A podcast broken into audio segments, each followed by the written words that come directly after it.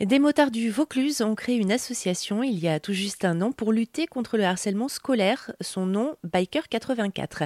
Jérémy Carrette Le Saint, vous êtes président de l'association Biker 84. Alors avec votre vice-président Clément Massel, par exemple, et les autres membres de l'association, vous avez euh, tout d'abord passé du temps à vous former sur le sujet. Vous en avez appris plus sur le sujet du harcèlement, comment il se met en place, comment le traiter?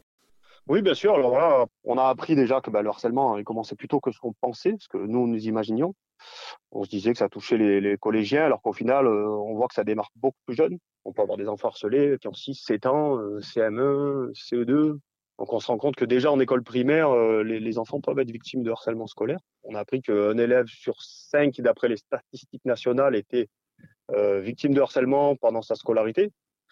Et euh, on se rend compte que sur le terrain, d'après les résultats de certaines associations, ça serait beaucoup plus élevé. On serait plus près des deux élèves sur cinq qui vont rencontrer au cours de leur scolarité donc euh, du harcèlement scolaire, en être victime ou en être témoin, en tous les cas, ou carrément être harceleur à proprement parler. Donc, euh, on se rend compte que le phénomène est peut-être plus grand que ce qu'on imagine. Donc ça, ça a été vraiment quelque chose qu'on a appris grâce à grâce à, nos interventions, à discuter avec les jeunes. On s'est rendu compte que voilà, c'était vraiment plus important que ce qu'on imaginait.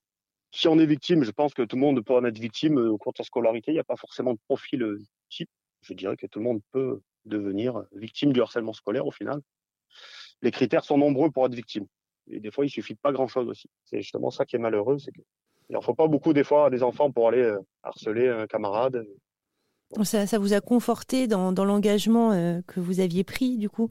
Ça nous a conforté, oui. Alors, si vous préférez, c'est vrai que c'est un sujet, on s'est dit, bah, qui, était. Euh, voilà, on a mis du cœur dans, cette association. Et quand on a du cœur, malheureusement, ben, il y a aussi une contrepartie, c'est que quand on voit des enfants en souffrance et qu'on se rend compte qu'ils sont en difficulté, qu'on n'a pas forcément de solution dans, dans l'instant T, c'est ben, difficile.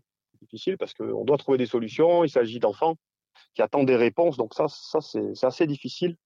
Mais ça nous a conforté, oui, dès qu'on est intervenu dans la première école avec Elas ou qu'on a pu accompagner un élève avec Elac Spirit. Franchement, c'est sûr qu'on s'est dit, on, fait quelque chose d'utile. On a envie de continuer. On a envie de continuer dans cette lutte qui est, qui est, pas gagnée d'avance. Et le harcèlement, c'est quelque chose qui vous parle ou c'était voilà, c'est le sujet en général euh, qui vous a euh, bah, alors à titre personnel, j'ai envie de dire non parce que bon, voilà, moi je suis concerné par, par, d'autres phénomènes de, société euh, indirectement qui sont pas directement liés au harcèlement scolaire. Voilà, j'ai un enfant qui est polyhandicapé, j'ai j'ai aussi compris qu'il y avait une sorte d'exclusion par rapport au handicap dans la société, mais c'était un sujet que je voulais pas traiter directement parce que peut-être trop concerné. Euh, je suis aussi euh, père d'une petite fille de 3 ans et demi, donc c'est vrai que avec tous ces paramètres, le harcèlement scolaire, ça a été une évidence en fait. Voilà, on aime nos enfants, on a envie de les protéger, et donc forcément, on est parti euh, dans le harcèlement scolaire, euh, je sais pas, de façon assez instinctive. On se dit que c'est jeune, qu'on peut encore changer les choses, les mentalités. On se dit que c'est à ce moment-là qu'on peut encore intervenir avant que... Il est jamais trop tard pour intervenir, mais donc euh, en tant qu'individu, en tant que père de famille, forcément, c'est un sujet qui s'est mis, qui a été évident. Voilà, on avait du temps à donner, on avait envie de le donner. C'est pas toujours facile d'ailleurs de trouver le temps. Mais on fait partie des gens qui disent que voilà, c'est pas avec nos opinions qu'on change les choses, c'est plutôt avec nos actions. Donc on a décidé de devenir acteur notre devise, c'est voilà, seul, seul on, va plus vite, ensemble on va plus loin. Donc c'est de se dire que voilà, même si on fait pas, on fait pas grand chose au quotidien, on essaye de créer quelque chose, un mouvement qui va faire que les choses vont bouger en faisant, en faisant les choses intelligemment. Jérémy Carrette Le Saint, président de l'association Biker 84, plus d'infos sur notre site erzen.fr.